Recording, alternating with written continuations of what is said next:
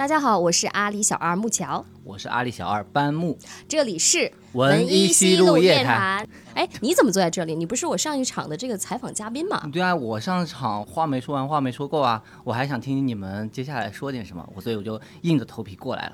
好的，那就跟大家说，以后呢，班木就是我的搭档了。那我们就是福尔摩斯和华生的神奇搭档了吗？不不，我是木桥的小助理而已。啊，那我就看你表现吧，先勉强把你收下来。得嘞，好嘞。我们的第二期呢，来聊一下关于兴趣爱好。和在阿里生活工作的小二们，他们在平常的生活中都关注什么，都对什么感兴趣？那今天我们请来了两个特别有意思的同学，跟我们来分享一下他们在阿里的工作之外的兴趣爱好是如何的计划，以及到现在他们做到了哪些有意思的事情。首先，让我们来请博轩介绍一下自己。哦，大家好。我是阿里天猫的小二博轩，我现在在天猫市场部品牌部的天猫潮盖服这个业务工作。那我们这个业务的话，核心就是负责天猫的潮流营销这一块的事务。对，接下来呢，我们请一位看上去比较刻薄，但其实内心很善良的外婆，让我们请杨真做一下自我介绍。大家好，我叫杨真，是来自于天猫的食品大团队的酒水小二，负责的是现在是整个的葡萄酒行业的类目。哎，说到这里啊，我去查过两位的那个内网的标签。所谓内网，就是我们大家同事之间会给彼此贴标签的一个池子。好像博轩之前的外形最容易被大家记住的是留的那个脏辫，对吗？是，没错。所以很多人我看内网都会给你贴什么脏辫小哥，然后几层楼最帅的仔之类的。对，因为。发型相对来说，在这个环境和这个场合以及这个工种里面，可能会比较特殊一点。半个月前刚刚把这个 留了两年的辫子给剪掉。为什么呀？留了两年哎。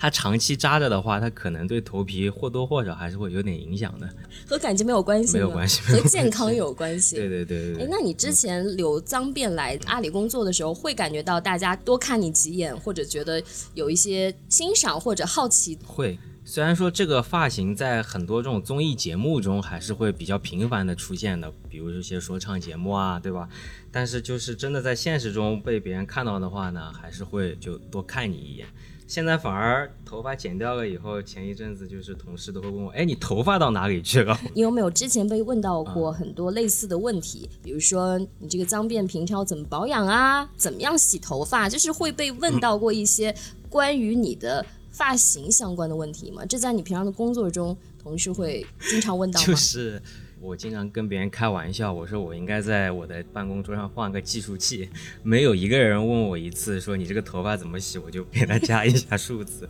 这两年基本上，但凡所有跟我工作接触过的同学，基本上都问过我一遍这个问题，就我已经回答到已经有些疲惫了。嗯，虽然说你已经剪掉了，但。不妨能不能在我们节目里面做一次最后的科普是吗？科普的，告诉广大朋友们这个头发到底怎么洗？就实际上很多人都问过我说，哎，这个脏辫到底要怎么洗？是不是每天早上拆开来洗，洗完以后再绑起来这样子？就很多好奇。但实际上今天可以给大家一个非常明确的答复啊，就是你们怎么洗的话，这个脏辫的发型也是怎么洗的，就正常洗就好了。你们用洗发水，它也是用洗发水。对，我们知道，我们也会用手指洗。对，它其实只要搓就行啊，它不用抓，它就用搓的。就行，其实跟普通发型是一样洗，但是就是干起来会比较麻烦，然后吹风机吹的时候可能时间会耗一点。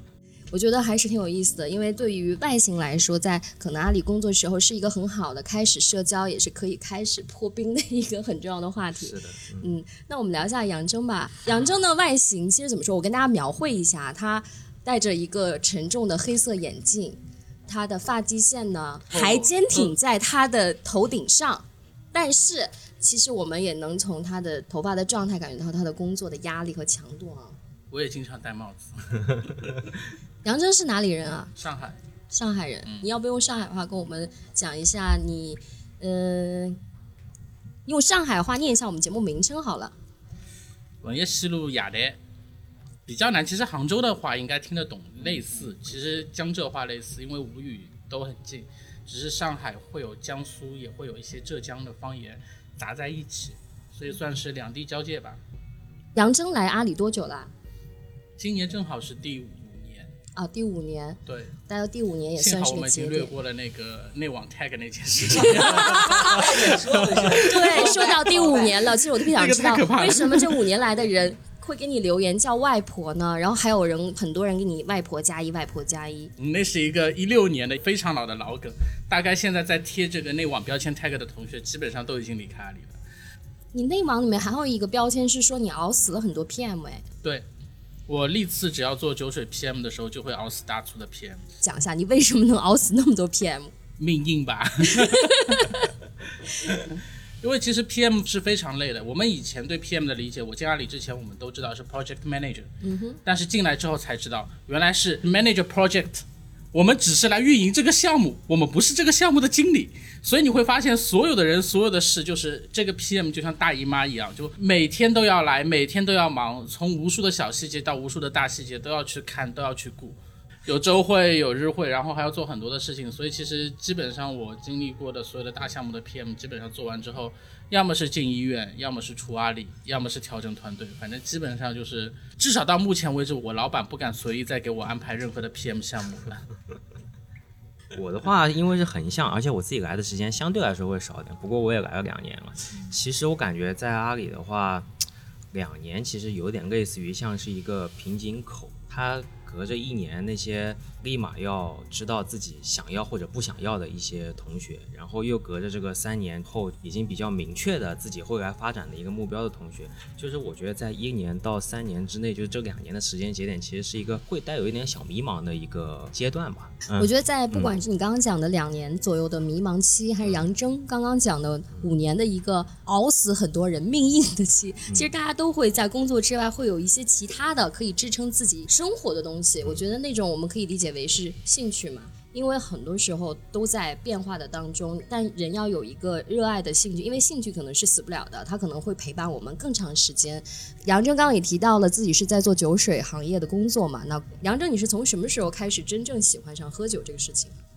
应该大学时候就开始喝啤酒啊，然后跟室友，因为我的室友有很多的有新疆的同学和内蒙的同学过来，那他们就是经常烧刀子啊，乱七八糟各种酒，每天都是整个宿舍九天九地的这样子，然后慢慢慢慢，嗯，也开始喝酒了。后来是因为自己也有过交换生，然后去日本读书的经历，那个时候也正好在一家酒吧打工，就慢慢开始了解了一些很粗浅的 whisky 啊，包括一些 wine 的知识。那回到上海之后，原本因为我是做的是日本的一些进出口贸易，因为读书的关系，然后工作也是在这方面的。那因为三幺幺大地震之后，突然之间就日本的贸易就停掉了，然后自己闲得无聊，那当时就想说，哎，去读一个葡萄酒的这样的一个讲师或者说是学酒的课程。结果一发不可收拾，一级、二级、三级，然后慢慢慢慢，嗯，圈子里啊，包括其他的一些 QOL 也觉得 OK，然后小伙子也可以，然后也有了一些什么盲品的奖杯啊或者奖状之类，然后也变成了一个小小的 KOL。后来呢，也是因为这样的一段经历，当时又因为天猫要做酒水，然后想做的更加的和品牌的 co branding 更重一点，然后就把我这样的一个家伙给丢进来了。我估计这是我们 HR 这辈子最差的一个选择。我觉得应该是说，这个是 HR 既把你招进来，对于他的人生 By the way，他也被我克走了。啊 我觉得我们对杨征聊天要客气一点，尽量躲开，尽量躲开。你刚刚提到那个就是考证嘛，也可以顺便给我们科普一下嘛，比如说哪些证书在酒水这个行业里面，不管是红酒啊还是 whisky 啊等等，他们代表一个什么样的地位？考到的证书大概是什么样的一个情况葡萄酒的？嗯，在之前线下一直是做葡萄酒的，其实所有的工作都做过。葡萄酒其实真正的在职业工种上有两条专业的线，一条叫 sommelier，sommelier 其实是餐厅的前厅的一个大厨的角色，中文叫侍酒师，他会和大厨一起去确认每季的菜单，然后用不同的酒水去搭配，管理整个餐厅除了厨房之外的第二个部分，我们叫酒窖，叫 one room。它的主要的考证的这样的一个结构是，你要去做餐酒的搭配、餐厅的这样的管理和酒的储存，包括酒的这样怎么样让一支酒在最适当的温度配上最适当的菜，然后让端到消费者的面前。然后第二种呢，其实就是品酒师的状态。那品酒师可能你们会觉得很玄学，但是确确实实，一杯酒端上来，其实有一定经验和一定线索，我们叫库的同学，其实你经过大概三到四个月的培训，你是能喝得出它是来自于可能北半球、南半球，是来自怎么样的土壤，大概是来自怎么样的气候，这一年份到底是多雨还是说干旱，然后这个葡萄可能真的是收的比较 ripen 就很成熟，还是可能还比较 green 比较生青，然后它葡萄的品种，甚至酿造的时候橡木桶有多少，其实酒就像一张线索图一样，你喝到的时候，你会把这支酒的酿酒的状态和它的价格去做一个匹配。那这个就是传统的品酒师的工作。那对于我来说，可能更多的工作在这个方面之外，还要给我们的消费者有一个所谓的 benchmark，就是一个 price 价格的东西。在一个同样的价格下，我们把什么样的葡萄酒推荐给中国的消费者，他们喜欢的东西去拼配，比如说是像四川的菜、山东的菜，甚至上海的菜，甜性的、辣系的。那这种东西对我们来说，可能在越大的舞台上，无论从一个侍酒师还是从一个品酒师的角度上来说，我都觉得这个可能是我某种程度上职业生涯自己会有一些小骄傲的地方。但事实层面上，我在阿里的五年经历，就现在的这一年到现在为止才在做葡萄酒，之前都是做洋酒和啤酒。哎，你们刚刚有提到，就是说现在做的工作是可以给到中国的消费者推荐，比如说红酒，然后可能会给他们有一些科普和推荐的工作内容包含。那比如说今天博轩过生日，你觉得要代表我们来去送他一瓶酒的话，你觉得有没有什么推荐？送一瓶香槟吧，其实香槟是最好 celebrate 庆祝的东西。我觉得你可以推荐三款，比如说不同价格区间的。我们讲三个不一样的东西吧，其实蛮适合可能现在阿里小二的状态，就是现在很多的同学推荐我，一个是香槟，因为带点 bubbles，有点气泡，就是你晚上回到家里面有一瓶冰镇的小香槟，你吃完之后一激灵，哎，很舒服，就至少整个人活过来了，我的钉钉还在响，但我还活着，就这种状态 OK 的。第二种就是你躺在浴缸或者躺在沙发上的时候，然后无论你泡着水还是肚腩上面有着猫或者有着狗，嗯，那种状态比较休闲闲适的状态呢，其实我更推荐像啤酒，比如说像 Genius 的黑啤、阿萨希、朝日的这种生啤、爽啤。刚刚讲了两款，然后第三个，一个人真的是发呆或者说茶能带酒，酒能带茶的那种状态的时候，其实最好的还是 Whisky。因为前面两种酒款你都必须开瓶之后马上喝掉。只有 whisky 存完之后，它的味道还能继续不断的纯化，还能不断的去杂。它的亚醇出来之后，它的味道会越来越好，然后酒精变淡之后也会越 smooth，越来越顺口入口。所以对我来说，可能在家里存上三四十瓶烈酒是我最大享受。然后刚刚杨真跟我们推荐了阿里小二在三种状态下的一个喝酒的场景。那博轩平常喝酒吗？我不喝，不喝酒哈。那是因为博轩可能的兴趣爱好是在其他的。我其实，在天猫做的是潮流营销有关的这一块的事物嘛，然后也挺碰巧的。我自己也其实比较喜欢一些鞋子啊，或者说唱，对说唱也有一部分，然后一些潮玩啊、潮牌等等的这些。当然了，我发现就是你自己工作的时候在接触这些东西的时候，和你平时爱好这些东西好像完全是两个维度的事情。但是这个应该也不妨碍我喜欢我自己原本喜欢的东西。听说你的这个爱好感觉跟蜈蚣很像哎。对，就是鞋多，是不是？对你到底有多少双鞋啊？我还真没仔细算过，但是是这样的，我当时在我们公司附近在租房子的时候，看中了一个两室的一个房子，然后这两室房子很特别，是它有一间是非常小，不太能住人，它有点像储藏室这样子，然后我就很果断的就把这个。房子租下来了，因为我觉得那个储藏室可以用来给我放我自己的鞋盒，然后可以用来给我放自己的一些就是玩具之类的东西，所以我现在等于是就有一个房间专门用来放这些东西吧。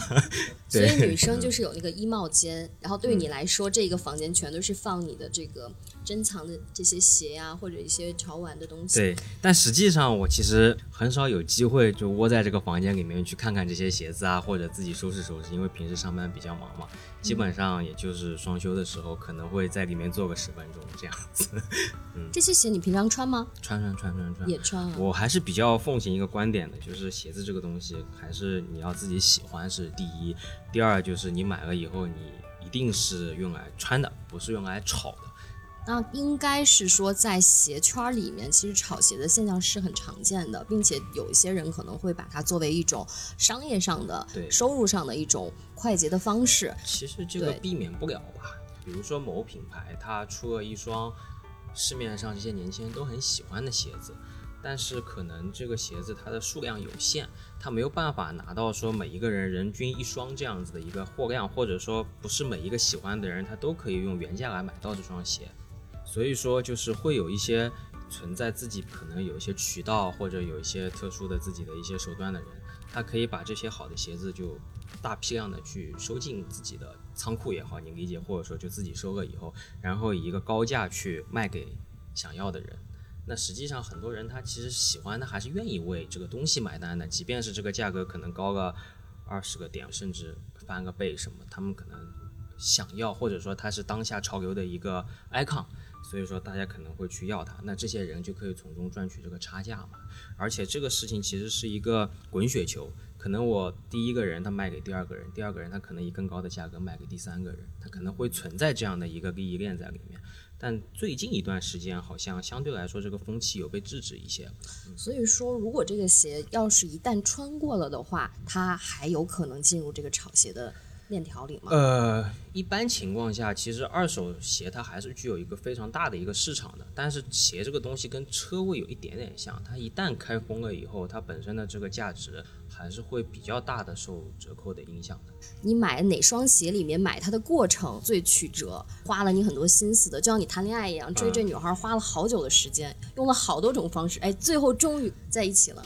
我很喜欢一个东西的话，我可能不会犹豫那么长的时间来去评估它，我到底想不想要。但我还是要矛盾一下，对，比如说两到三天之内，我可能就下定决心，我就会买，然后一定是一个最快速、最方便的一个渠道去买。我不太会愿意为了这个东西去很波折，比如说找一个朋友代购，再寄给另一个朋友，再寄回国内，这样子一个很复杂的一个流程。一八年有一双耐克，应该比较懂鞋的同学应该知道，一八年有一双叫灯芯绒。这双鞋现在的市价应该是就黄金码的话是在六七千左右吧，市价对，也没有说贵到一个非常离谱的价格。但是我当时买的时候纯粹就是因为自己喜欢，然后下手很果断，我好像是三千左右就买。所以听上去就买东西很果敢、很果断这件事情，其实还反而有的时候还能帮助自己省钱啊。对，就是要看你喜不喜欢这个东西。我觉得就是自己的兴趣爱好，就是你要在自己能力范围之内去 cover 住它。嗯，哎，我觉得两位的兴趣爱好都会让我联想到，就是说其实有一个很重要，就是渠道，包括其实酒也是，但可能酒也是跟咸阳有品牌。其实因为以前做葡萄酒的关系，因为是完全没有办法，就是你身上香水什么都不能用的。那是因为自己读书的习惯嘛。而且我的鼻子也比较敏感，就是是那种香气敏感型、香气记型的人，所以其实我家里最多的比酒多的是香水。嗯，我家里大概到现在为止应该有五十多瓶吧。五十多瓶男香吗？对。是啊，好可怕！我只听说过闻香识女人，没想到今天也让我领悟到什么叫做闻香识英雄。你可以问他们。去到我家，基本上所有的女生都会跑过去，像香水柜一样，每个都拿开来，然后会用那个。所以你这个香水是用来泡妹子用的，对吧？就是每个女生去你家的一个专门固定的。来我家，他们都是为了吃饭的。我并没有问别的。好可怕！每一个去你家的女生，去你家的 都是多的。我家其实是经常开家宴，大概一周还是会开两三次。一周开两三次，一个月开两三次，一个月开两三次左右。然后基本上还是会有一些东西，因为确实。本身就是做这个的，因为我老师以前也是，应该他是中国最强的葡萄酒的讲师之一了。然后他也是中国，也是亚洲代表中国唯一一个拿到 Master of Sommelier 职位的人。他叫吕阳，然后他现在是香港的香格里拉的一个亚太区的酒水总监。他之前是在上海半岛的。然后因为我以前是跟他做学生的，会在餐饮啊，还有在烹饪上面自己会学一点东西，经常会在家里面没有事情。基本上就是我会找几个朋友一起来做烹饪，然后自己因为对气味的东西比较敏感，香水不用讲了，基本上所有的女生，就我认识所有买香水的同学的渠道就是免税店和天猫旗舰店，就只有这样了。而且天猫旗舰店相对还比较好，我刚下了一个祖马龙的薄荷和金盏花，上面还有刻字符，预售才有。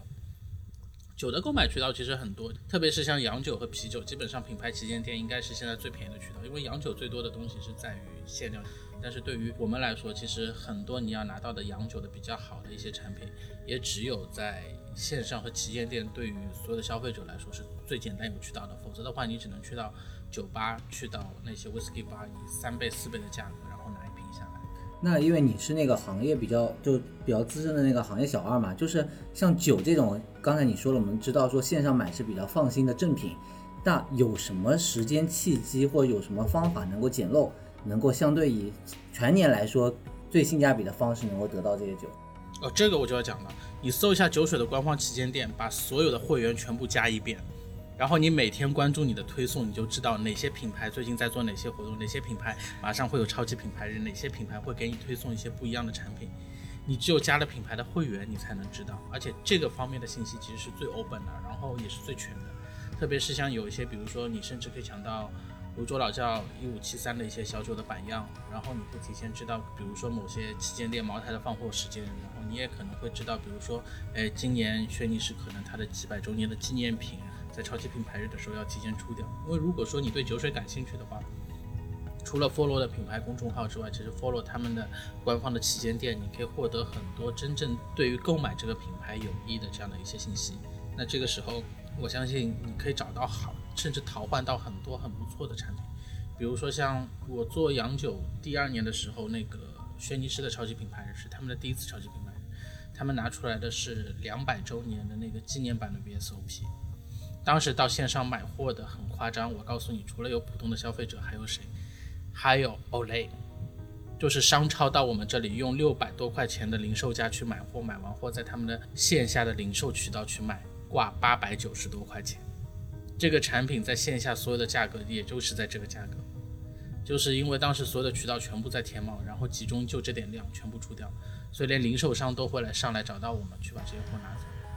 而这些东西，其实你和消费者，无论是天猫的小二，还是普通的消费者，还是零售商，还是酒爱好者，就只有天猫，我们可以说是站在一个大致持平的渠道，我们有大致一样的公平的这样的一个赛跑点和起跑线，我们可以去拿到自己想要的、真正每年稀缺的。好的，明白。哎，你刚刚讲到有一些酒是珍藏嘛，然后也有一些酒是喝的。那你自己家里面大概喝的酒和珍藏的酒是什么样一个比例？然后你有算过，基本上你一年会花多少钱在酒这件事情上吗？我家没有珍藏的酒，主要原因是工资还不够高。老板，你听到了？我所有的酒都是拿来喝的，因为对我来说，其实就跟鞋买来穿是一样的。酒的话，可能有一些投资属性，但是对我来说，可能投资属性的话，是一些真正的海外的这种葡萄酒的期货这样的。这个是纯粹就是对我来说，财富管理和增值是一方面，那我可能是专门做财富管理和增值的取向去做。但是如果真正买到家里来的酒，基本上都是为了把它喝掉和把它的空瓶扔掉的这样子的情况。所以在我自己的家里是没有所谓的存着要去增值的酒，因为你到手了之后你也找不到很多的渠道去把它给除掉，还不如自己默默的把。拍一张朋友圈炫耀一下的。嗯嗯，所以一年的话，你有算过花多少钱在酒这件事情上吗？真的，你喜欢一个东西，可能不太会为了你这个爱好去算它会花多少钱在这件事情上。博轩是应该也没有算过自己在鞋花了多少钱吧？对，我不敢算，也有也有这方面的考量。那比如说两位的酒也好啊，鞋也好，在自己的这个日常消费中，你觉得占比应该算是比较高的吗？占比应该挺高，除了。日常生活跟女朋友出去吃吃饭，消费的大头可能会跟这个鞋跟玩具相关吧。我还好，因为我跟博轩相比，因为我没有跟女朋友出去吃饭这一块。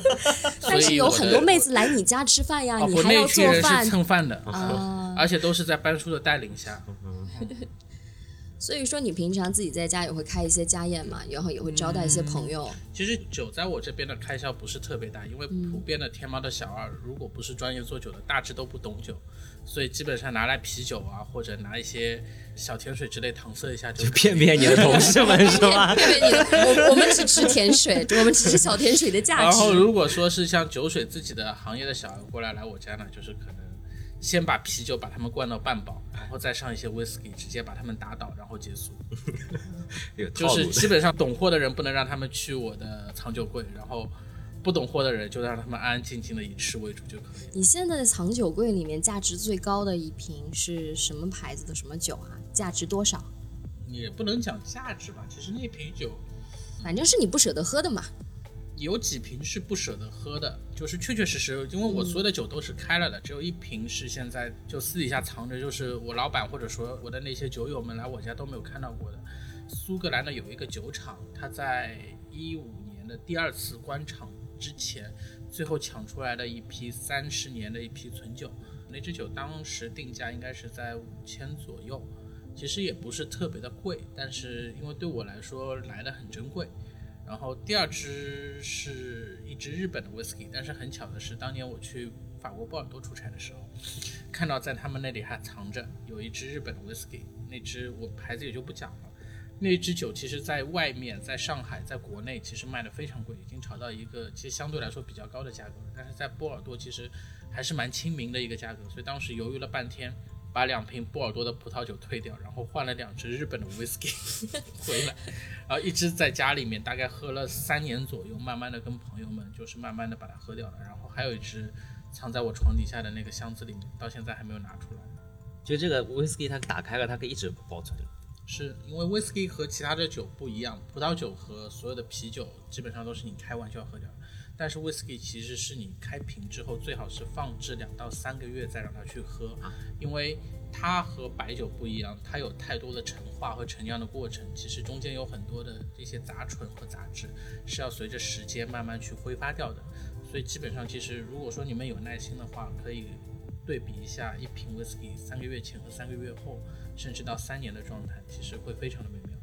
我无数次把我很多朋友对某些 whisky 的一些刻板印象全部打破掉，因为这些人可能永远不会有像我这样的耐心，把一支酒存个两三年，再慢慢慢慢喝完的。你今年应该是三十五岁了吧？对哦。你觉得男生对于年龄这件事情会有一些恐惧感吗？会让你感觉到焦虑吗？没有吧？我觉得女生应该会更焦虑吧。女生一般会对三十岁会更焦虑。到四十岁的时候已经听天由命了，也有可能继续站起来乘风破浪。其实我觉得倒还好，三十五岁或者怎么样。日本有句俗话叫“马齿年年长，老隐日日长”，其实也就是每天每天就往前过，你不要在某一个年龄段一定要设置一个时间节点，比如说我三十五岁一定要结婚，或者说我四十岁一定要有孩子，我五十岁一定要退休。当然，这个时间节点是我真正的希望。然后再往后，或者我六十岁，我一定要有两套或者三套房子。就是人生，你可以规划你的职业和规划你的未来，但是你不要设置某一个 timing 的节点，这个对你自己和对人生的压力很大。对我来说，就是 OK。如果我还能在互联网。我还能撑着，那我可能继续会撑一下。如果说我对这个行业、这个工作感兴趣，我会继续去做。如果我觉得在阿里内部或者在外部有其他更适合的工作的话，在不违反我们竞业协议的情况下，那我可能会去到其他的地方去尝试和探索自己新的东西。一旦你对自己的人生的年龄段设置一个边界的时候，那就很可怕了。画地为牢这种事情，我觉得可能不是特别的有必要。我觉得这个问题对 现在还是九零后的博轩可能稍微有点远啊。那博轩，你现在也有压力。现在那个从你接触的身边的年轻的同事来说，你觉得潮流，包括整个一个潮鞋啊、潮服啊，这些是不是已经成为他们的日常很平常的穿着了？就说潮流这个事情呢，其实它是个很宽泛的认知，然后但现在肯定有很多的年轻人对潮流这个事情的这个认知开始逐渐的。有了自己的判断力，就说我们现在去面临营销的时候，去跟很多的年轻人群沟通，他们统称为是潮流人群，但是实际上就是这些人群，他们究竟是什么样的潮流的人群，或者说在这个潮流人群的背后，他们究竟喜欢什么样的东西，可能细化到某一件单品、某一个风格或者某一个类型东西的时候，可能都是就是千奇百怪或者说五花八门的。我觉得这个其实是一个还挺好的一个。向上的一个过程，就说明大家其实对于自己想要什么或者自己的个性越来越多的有个认知，这个还挺好。对。现在网上有没有什么新进的潮牌是你发现可以推荐？我可以推荐两个我自己平时喜欢的，比如说我自己现在穿的就是有一个叫卡哈特，中文是叫卡哈特。然后大家可以去天猫上搜一下，肯定是推荐的是有 旗舰店的。这个店其实，在天猫上开了反而还没有多长的时间。它是一个工装品牌，然后颜色大多数都是大地色系的。我觉得就可能我这个年纪的就没有那么年纪没那么大，但是也没有那么 所以杨铮能穿吗？可以的，可以的，可以的。对，就是相对来说这个年纪可能穿这个色系的会相对来说适合一点。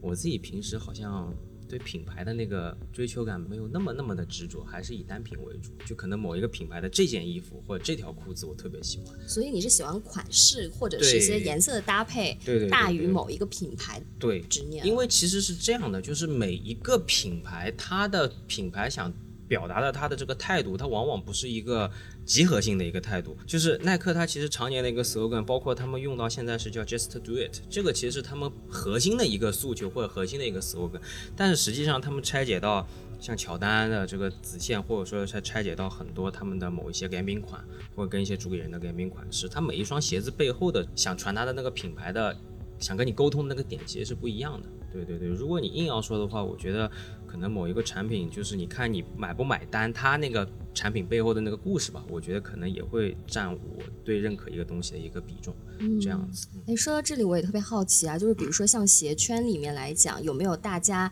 特别崇拜或者觉得哇，就是哪几款鞋是这个圈子里面公认最牛的？我觉得应该是没有的。为什么这么说啊？肯定就是好的鞋子它肯定很多，但是就是说，因为每个人对于这个鞋的款式和自己风格的认知的不同，大家理解的那个好的那个鞋子和他自己喜欢的那个鞋子，它一定是不一样的。就比如说，应该侃爷大家都认识吧？椰子的这个创始人，就是你说他在这个圈子里的地位，他高不高？我觉得他非常高的，因为我觉得他把一个所谓的潮流的一个鞋子，真正的去把它做成了一个运营、一个品牌、一个生态，甚至就是说，我觉得它带动了整个全球这种年轻人群的一个潮流文化的发展。但是我也不觉得是说每一个人都会觉得椰子的鞋子就是对于他来说是个必须的潮流品。当然我自己是有很多，但是可能有些人他就偏不爱，他可能就是一个板仔，他可能就是爱 Vans，他可能就是爱匡威，这个可能都是根据每个人不同而定。所以说喜好其实是不同，然后有不同追求的心中的对这个鞋神，对对某一款鞋的鞋神。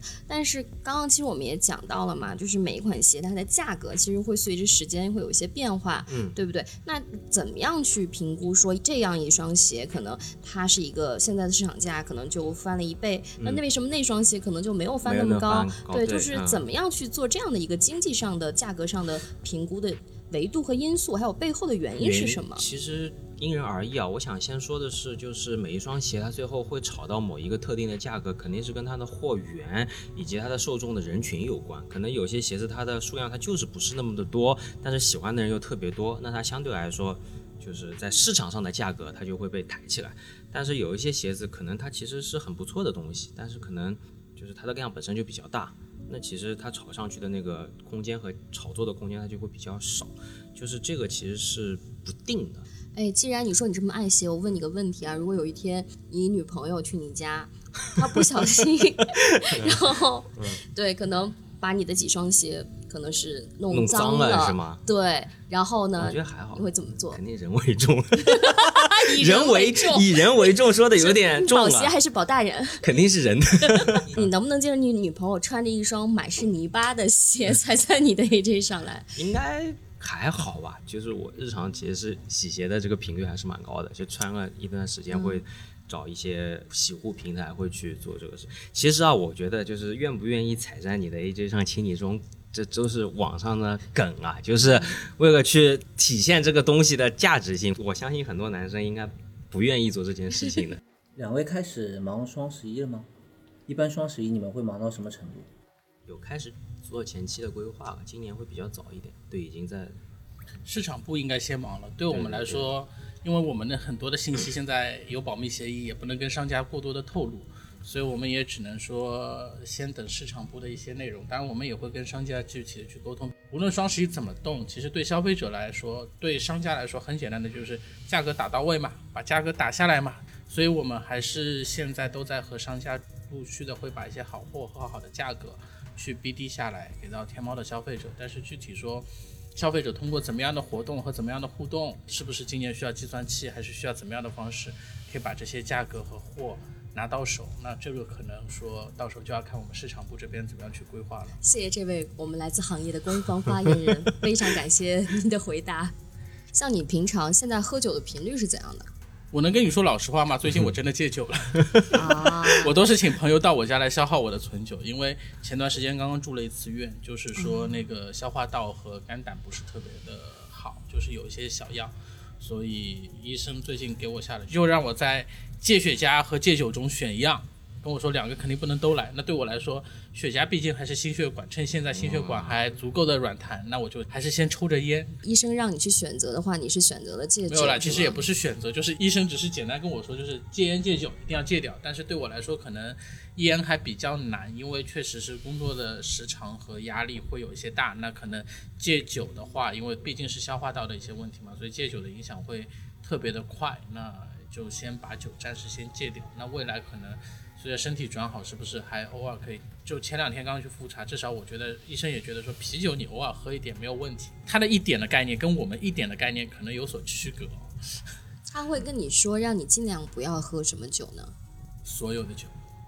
嗯对医生来说，就是只能是吃或者不吃，没有灰色地带。这个和运营的思路是不一样的，所以他对于像我们这种讨价还价的人特别的难受。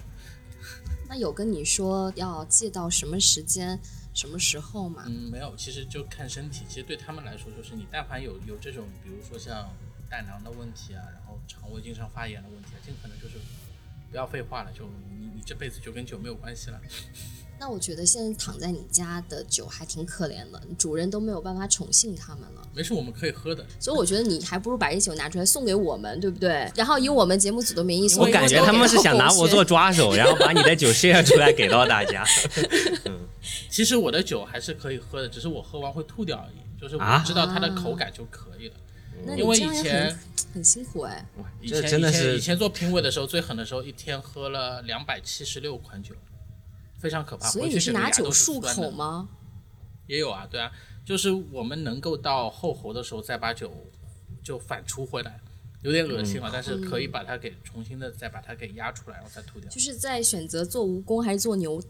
里面，我还是选择做蜈蚣。我觉得他这个爱好已经偏专业性的，感觉跟我们这种还是有一点点。所以你的舌头还有你的这个嗅觉应该是很值钱吧？呃，也没有，你有考虑给他买保险吗？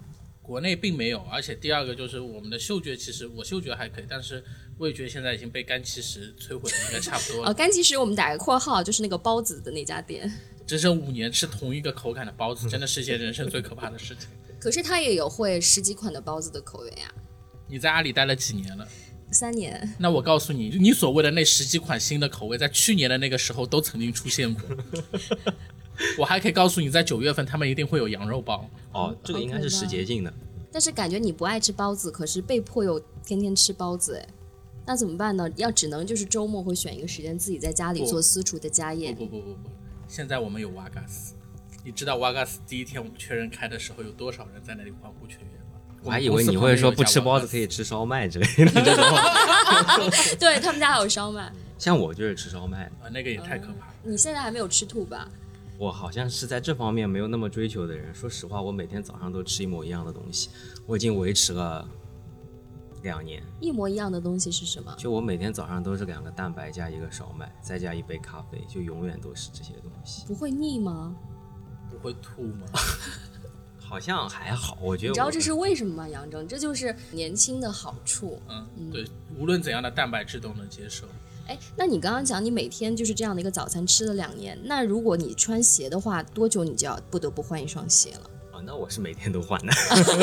上面的就每天都可以一就是固定，但是鞋是要每天换。就是像我去那个沙米尔的时候，就是他不是卖这个咖啡嘛，我记得每天早上都是美式少冰这样子。以前因为头发又比较明显，所以那服务员都认识我了，所以我去买东西的时候就是一个无声的交流，就我走到他的面前，他就开始摁价钱，然后我就把工牌刷上，然后我就去买碗烧麦，回来的时候他就帮我把咖啡准备好，每天早上不用交流的，很默契哎。对，就是这样的。那你剪了头发之后呢？他还是认识我，感谢他还认识我，对对对。杨真，我问个问题啊，因为大家很多人都会对酒有一些自己的迷思思，是说是不是我今天想去喝酒买酒这个事情就会很贵？那如果我现在作为一个初入门槛的小白的话，我可能会有一点点预算，你有没有在这个预算里面推荐的一些酒？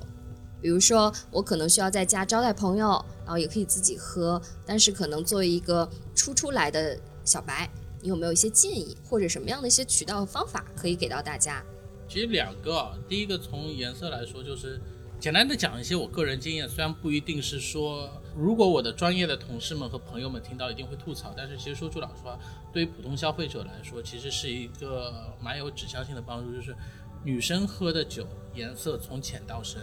男生喝的酒颜色从深到浅，就是女生慢慢开始的时候会从很 sharp 的、很 crispy 的白葡萄酒，然后到那些有带一点点重量的。有比较舒服的，我是说在你的预算价位里面，大概是在一百多左右一瓶的葡萄酒的话，那可能到那种 Table One 就是到桃红葡萄酒，然后冰镇的，然后再慢慢到起到那些比较重型瓶子的，然后比较浓郁的红葡萄酒，然后再慢慢慢慢一步一步往前。其实对女生来说，如果入门的话，颜色由浅到深的这样的葡萄酒，温度由低到高的葡萄酒，可能是一个比较好的一个良性阶梯。就是你可以 follow 自己的脚步，一步一步往前走，慢慢慢慢越来越浓郁，慢慢慢慢味道一层一层的往上加，越来越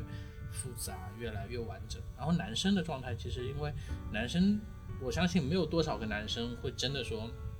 只喝酒不吃饭配菜。对男生来说，其实酒往往是话题氛围，包括说餐酒的这样的一个搭配的场景。那从葡萄酒的角度上来说，可能颜色越浓郁、越深的、越重的这样的一个。物质含量更多的，然后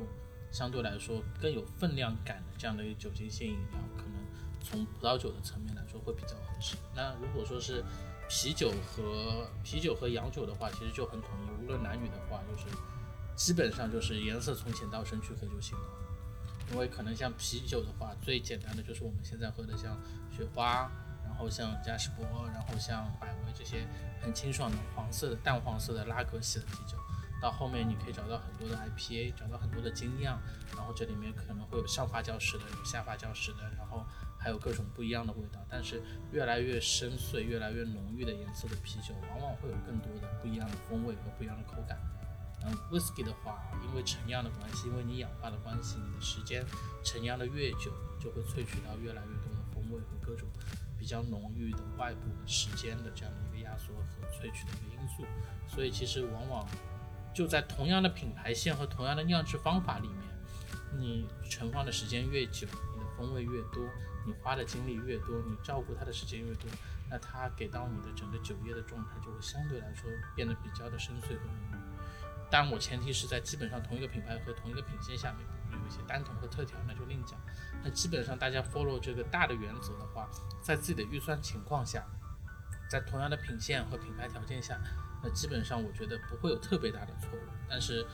你说真的这个有特别特别明确的百分之百的正确度的话，我也只能说很抱歉，这个没有人能给到你，因为每个人的味蕾都是自己私有的，每个人都有自己的味觉体系。但是大家在这个 step 上面一步一步往前走，大致不会出错。所以听上去的话，感觉就要多试试，才能知道自己到底喜欢哪个口味的，或者是你讲的可能各种技术手法不一样所酿制的酒。其实还有个很简单的办法，双十一你们关注酒水的爆款清单，里面都有。嗯，所以我去关注一下，比如说它的卖的比较好，或者大家都会去选择的哪些酒，然后通过这些来作为一个入门的选择，是一个比较低门槛，而且大方向上不太会错的决定，是吧？我觉得你自己会觉得说，因为你喜欢鞋，别人送你礼物，如果是送鞋，你会觉得特别开心，或者是会开心啊。因为而且我也没有那么多其他的爱好，像我女朋友，其实她比较知道我会喜欢鞋，也知道我的码数，也喜欢玩具，所以她大概率的时候逢生日或者 逢一些特殊节日的话，基本上大差不差都会送我那些东西。所以今年你生日，她有送你送了个玩具，超玩。对对对对对。呃，我觉得是这样，就是说，一般情况下，如果说你的对方是真的，就是你能感受到他喜欢鞋子，或者说是喜欢什么的话，多去关注他脚上的那双鞋是什么，然后你偷偷可能拍下来以后，你可能问一下身边其他的朋友，你去换一双其他的配色的鞋子，这个是不会错的，因为型这个东西还是会固定在那里的。当然说这个型之外，可能有些配色贵或者有些配色便宜，那这个其实就看个人的能力而定了。那 by the way，我可以打个小广告，就是我们天猫有个小程序叫天猫潮品，你们也可以 搜索一下，下面基本上鞋子还挺多，对一些你。刚刚讲，其实说你很注意鞋嘛，然后你自己每天会换，那你会把这个带到自己的生活中来吗？比如说你，那可能你碰到一个男生，你会先去第一眼去看这个人的鞋吗？其实我会，以鞋识人，就是我会下意识的低头看一眼。就比如说，为什么突然觉得 我先随便穿个一然后双，我们现在 一个穿拖鞋的然后我们 我我跟大家讲一下，然后班木现在穿了一双拖鞋，杨铮穿的什么鞋呃，把下去的副牌，啊？好，问题来了，啊现在他们两个人的鞋你都看到了，通过对他们两个的鞋，然后你有一些什么样的评价？如果是第一次见到他们两个，两个抠脚大汉，说实话，就是在我们公司啊，就是拖鞋这个东西其实很难判断的，因为这很多男生基本上我们都背着。日常，对对对对对。然后这一双的话，其实我不知道我说的对不对啊？你现在先评价杨铮的这一双是吗？对，嗯，就是我会觉得是说，它这个鞋子它不算是一个我日常能够看见的一个很普通款的鞋子，至少我不知道是不是，我只是在判断啊。嗯，就我至少他不说他前面那些跟酒有关的那些任何的内容，嗯那我可能会判断他说这个人应该还是从他的，当然我不可能只看一些，我会从他整体的穿着打扮上来看，嗯我会觉得说他应该还是有自己的小执着或者小追求的这样的一个人，不管他有没有啤酒肚，我看他肚子其实挺大的，但是就是比如说你看他工牌，其实是。跟我们是不一样的，对不对？对他是有做小巧思的，这应该是这两季的新款的这一季的新的，那个抗，因为他现在在做年轻化，他以前的那个老花的纹改过了。它这个品牌的吊牌是前两天刚买的，也是在我们天猫旗舰店。对，我知道，因为整体这个牌子和某友商其他的牌子，就是这两年他们对年轻化的这件事情，其实跟我们整体环境一样，都在做大的变革。我不知道你知不知道这些奢侈品，我觉得你应该挺了解的。就是最近他们都在用这种大 logo 的这种形式再去做一些设计。logo 简化，但其实这个 B 加之前设计师的，他做了两个，最后他 final 季的那个圣诞条纹、圣诞格纹做的非常好，然后只有那一季会有真正的红和蓝绿的双色条纹，之后就再也没有了。所以其实我们这种 old school 的款型，反而喜欢老款的东西会比较多一点。经典。然后他比如说，你看他戴的戒指，其实这颗戒指我也有。当然，我会这样去判断说，哎，这个人至少他会懂这些东西，可能 maybe 跟你在这个领域他可能有一些可交流的话题。那你下次如果真的有工作上的事情跟他聊的话，你可能尬聊的初期，你可能先给他来点这个方面的东西。嗯，所以其实就是，我觉得我还是会习惯性的会去看一下鞋子的这个事情。好的，来评价班木了。至少老哥不是那么随便就是穿的人，还是有自己想法的。对，我觉得也可以就是分享给各位在听这个的男同学，就还是偶尔要注意一下自己的形象，说不定在你的无意中的注意，会对你未来的人生可能会起到某一些蝴蝶效应，对不对？蝴蝶效应，对 对，有会有些涟漪。对对对对对我觉得很有意思啊！刚刚博轩跟我们用这个以鞋识人，包括一些配饰识人之后，跟我们去聊了一下关于，虽然大家看不到我们在座的这几位的这个样貌，但是呢，其实刚刚听描述啊，也会有一个脑海中的画面。那其实我觉得刚刚博轩有讲过这个部分。那换回来，杨铮，你对酒其实会有一定的追求，然后自己也在有考过证，包括你的工作也跟这相关。那假设说现在你去外面一个场合，不管是 social 的一个社交局，还是说什么去 KTV 大家一起唱歌，就会有各式各样的酒，或者哪怕说朋友邀约或者客户邀约去一个酒吧，那里的酒。可能会形形色色的都有。当你喝到一些不太好的酒，甚至说假酒的时候，你一般会怎么做？假酒有两种，第一种是酒标和你实际的东西不符，其实调的能喝，就是假酒只有两种，在我认知，第一个呢是不值那个价，第二个呢是喝的死人或者喝不死人。所以判断如果能喝死人的酒呢，基本上我就直接报警了。但是很遗憾，这件事情到现在没有发生过。那其他的场合确实其实会有一些滥竽充数，或者说换一些不同的瓶型。你知道，可能它的酒瓶是一支应该理论上值可能几千或者几百的酒，那可能实际上的内容并不是这么的让你 make sure 酒和瓶子是同一体的。那这样的情况下，就是其实说句老实话，看谁买单嘛。如果自己买单的话，就可以找服务员和店长表露身份，确认你要换酒；如果是别人买单的话，那你就礼貌性的咽下去就好了。我觉得你看到穿假鞋的，你会当场戳穿吗？其实啊，这个鞋子我第一眼看上去的时候，现在的这个造假质量确实在逐渐往上抬。但是，除非一些非常明显的，你可以一眼看出来有问题的话，大部分的鞋你看第一眼的时候，你可能没有办法去真正的识别它是真或者是假的。我们身边的同事，大家还是挺自我追求的，应该好像是穿假鞋的人会比较少。但我在外面偶尔看到的话，哎，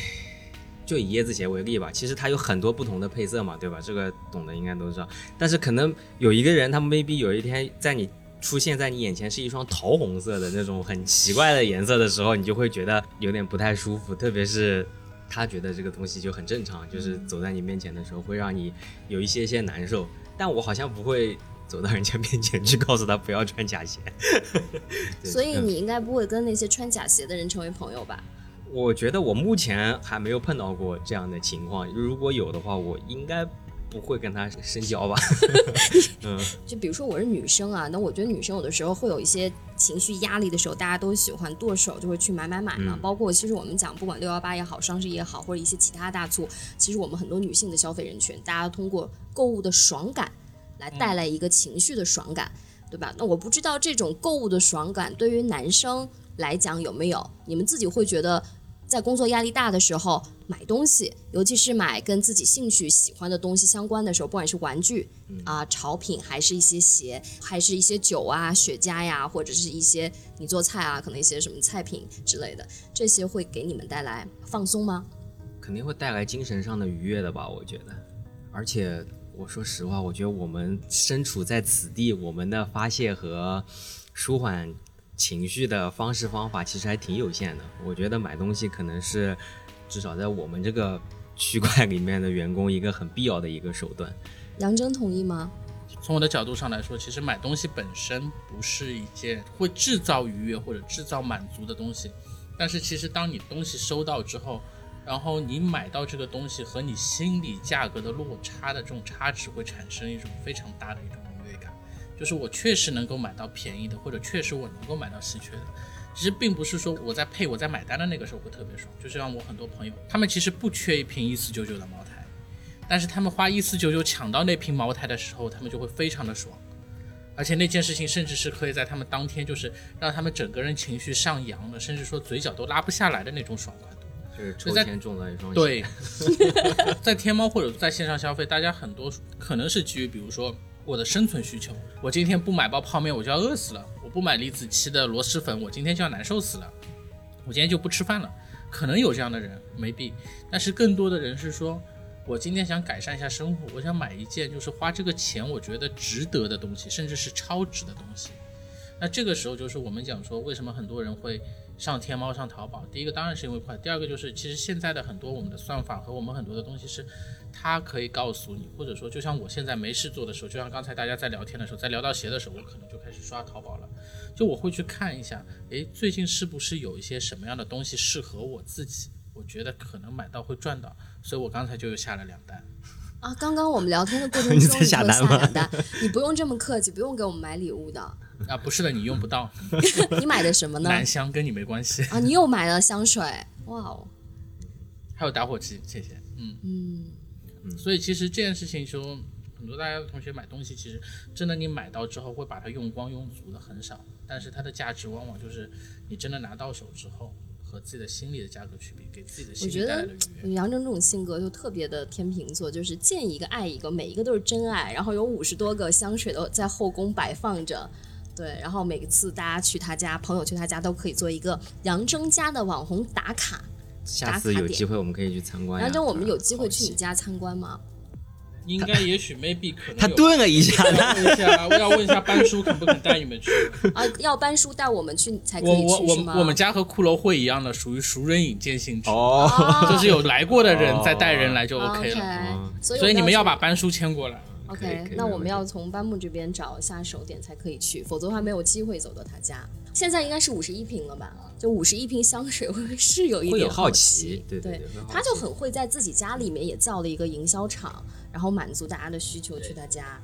我觉得这个是还挺所以我觉得香水的小二应该再给我一些 buffer。嗯，